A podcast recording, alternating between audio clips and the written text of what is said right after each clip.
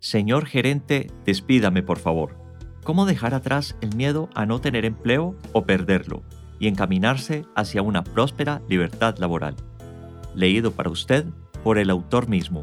Yo, Santiago R. Tres Palacios. Capítulo 5, parte 3 sobre cómo romper el grillete. Desde capítulos anteriores he hablado un poco de la diferencia entre poseer y controlar. Y aquí quiero darle un ejemplo de por qué es mejor controlar que poseer. A usted lo controlan, no lo poseen. Cuando usted es empleado, permítame decirle que su patrono ha sido más inteligente que usted. Bravo por ello. Sencillamente porque usted no sabe que él no es su dueño, pero fácilmente él controla su día y su vida. Él no lo compró a usted en un mercado de esclavos si hubiese sido así, tendría que ofrecerle su mismo techo para vivir, alimentarle y enterrarle si muere, casi correr con todos sus problemas. Así que su patrono no lo posee, lo controla. Usted es el inteligente apalancamiento de la compañía en que labora, y así funciona. Con esto quiero decirle que las personas inteligentes y prósperas no se ufanan de poseer, se enorgullecen de poder controlar. Pero cuidado, no confunda control con manipulación. Y esto principalmente porque cada vez estamos más abocados a estar en los planes del gobierno para el sustento del Estado. Esto no es malo. Generalmente nos han enseñado que los impuestos que pagamos se lo comen los políticos en una corrupción generalizada. Aunque esto no se puede negar que existe, pagar impuestos nos hace mejores ciudadanos y nos permite tener autoridad moral para exigirle al Estado la retribución con seguridad y calidad de vida para todos. Cuanto más posea, cuantas más cosas figuren a su nombre, está disfrazándose de conejillo de indias para que el Estado le expriman impuestos. Como es sabido, la era de la información ha permitido que el gobierno tenga más datos acerca de usted. ¿Quién es? ¿Cuánto gana? ¿En qué gasta su dinero? ¿Qué compra? ¿En qué invierte? Se asustaría al saber que el Estado conoce su situación financiera y su balance personal más de lo que usted mismo podría saberlo. Así que cuando usted controla, puede pagar impuestos, pero con inteligencia. ¿Creería eventualmente que usted puede comprar un regalo y que le devuelvan el valor del IVA? La diferencia está en quién lo compra. Si lo compra Juan Robles, pagará el IVA por ser el consumidor final del artículo. Pero si usted es Juan Robles y compañía, el valor del IVA estaría aún en circulación y el gobierno eventualmente se lo devolvería. Me explico. Si usted es una empresa, puede destinar algunos gastos, como los gastos de representación quizá. Está todo en su derecho de hacer invitaciones y regalos a sus clientes, quizá un bono de regalo de un almacén de moda. No es apología a la trampa, es aprovechar a su favor la ley tributaria respetándola. Si es persona ante el Estado, está condenado a pagar los platos rotos del fisco. Constituirse como persona jurídica, empresa, sociedad o corporación es un paso más más a la libre laboralidad. Ahora bien, la buena noticia es que hoy, en muchos países, para ser empresa, se necesita como mínimo una persona. Controlar lo que otros llaman activos, tanto como vehículos y vivienda por esta figura, trae muy favorables beneficios si es lo que desea, y con un modelo perfecto que le permita tener el control y no poseer. Al igual que en las declaraciones tributarias, encontrará muchas gabelas. Fíjese usted que controlará todo y nada estará a su nombre personal. Incluso si usted y su pareja son empleados, una buena forma de empezar una vida de independencia y libre laboralidad es utilizando alguna figura de sociedad. Estaría haciendo la diferencia. Estará practicando lo que muy pocos hacen. Recuerde que quien tiene la información triunfa. Le invito a que se rodee de un buen abogado o un buen contador de su confianza y elija la más adecuada figura para proyectar un tipo de sociedad que ellos recomienden. Reflexioné mucho antes de escribir las siguientes líneas de mi libro y para poderlas explicar sin lugar a malinterpretaciones. Ahorre, pero para el presente. Como ya he citado de otras maneras en este libro, el concepto de la pretensión de ahorro postergador para el futuro es parte de un pensamiento netamente lineal. Así que ahorrar de manera lineal no significa crear riqueza, porque le aseguro que difícilmente a futuro lejano disfrutará de sus ahorros. Posiblemente sus herederos sí lo hagan.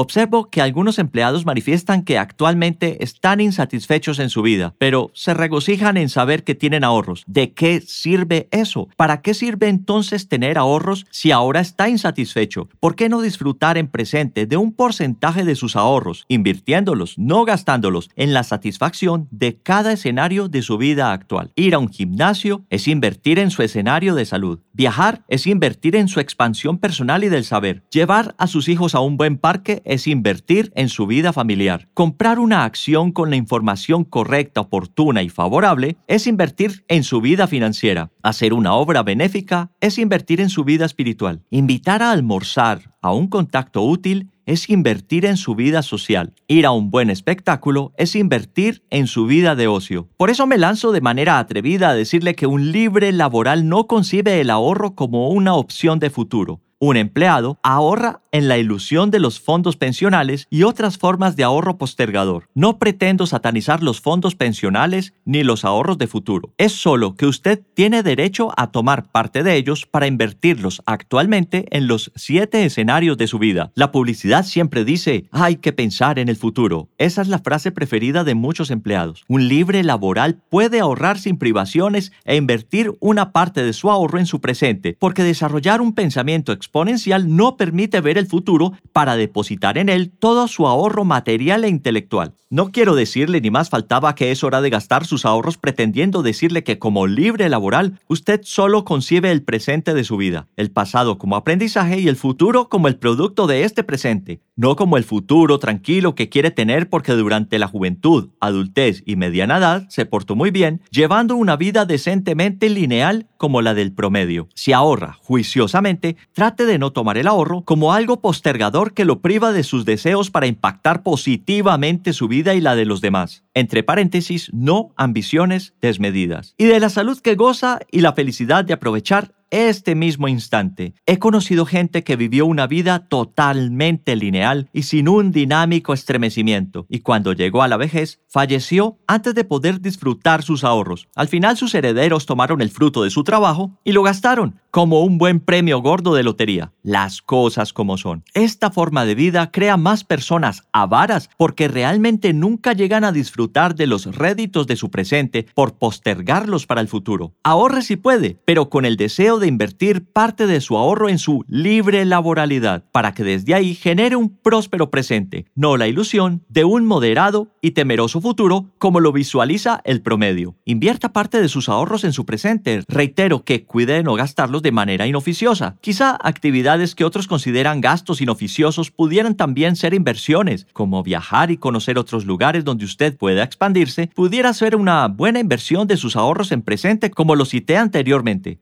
Invierta también, o por sobre todo, en el desarrollo de su ser y sus cualidades. Así que le propongo algo. Realice una inversión cualitativa, un nuevo término que le hará libre. Piense en invertir primero en el desarrollo de sus cualidades personales, humanas, administrativas y profesionales. Para decirlo de mejor modo, usted es su mejor acción. Pague bien por ella. Si quiere saber en qué invertir primero cuando tiene excedentes de efectivo, hágalo en una verdadera educación para la libertad, lo cual no es la común de la mayoría de las universidades. Estudie la formación de su ser para el hacer. Encontrará mucho en Internet con una simple búsqueda. Entrene su cerebro. Dedique tiempo a estudiar cosas como programación neurolingüística y otras disciplinas alternativas que le ayuden a hacer la diferencia. Las cosas como son. Ahora, si vamos a asistir a cursos y seminarios, que sea pensando en una educación que finalmente nos lleve a la libertad laboral. Invierta en el desarrollo de su ser para desempeñar bien el hacer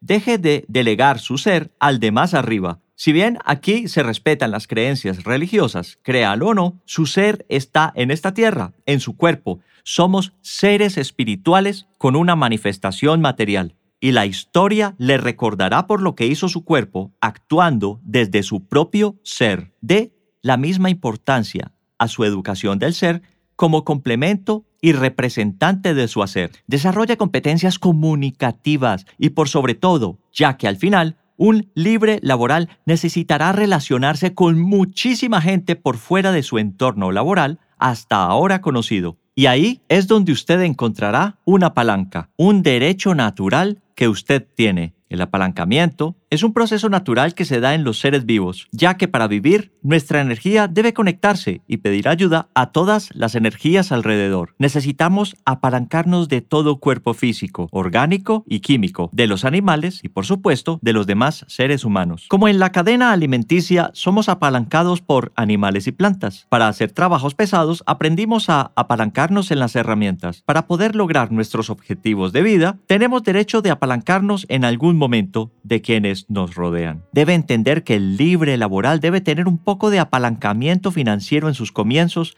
y este principalmente proviene de un préstamo apalancado o de un mentor. Ocúpese desde ahora por tener una hoja de vida financiera limpia, de buenas prácticas. Si no es así, límpiela cuanto antes. Un plan de relaciones públicas sirve de palanca. Una red de contactos sirve de palanca. Un proyecto productivo claro a un contacto con capacidad inversora se convierte en palanca. Endulzar a sus potenciales clientes y compradores de lo que usted haga o de sus servicios se convierte en palanca. Hacer parte de un sistema de negocio creado por otra persona o red de mercadeo es una increíble palanca. Sin embargo, también necesita siempre de un maestro. El mejor apalancamiento que usted puede recibir viene de los contactos útiles. Haga amigos de los que pueda aprender. Trate de establecer una red de libre laborales y libre financieros. A ellos les gusta hablar de sí mismos y por ende ha de aprender mucho de ellos. Afortunadamente, las redes están cargadas de mensajes educativos gratuitos de muchos. Busque en ellos en qué momento descubrieron esa fuerza que les hizo hacer la diferencia y tómela como ejemplo. Invite a su casa a libre laborales y libre financieros. Dígales que los ve como maestros Recuerde también que lo más importante para liberarse es tener una buena red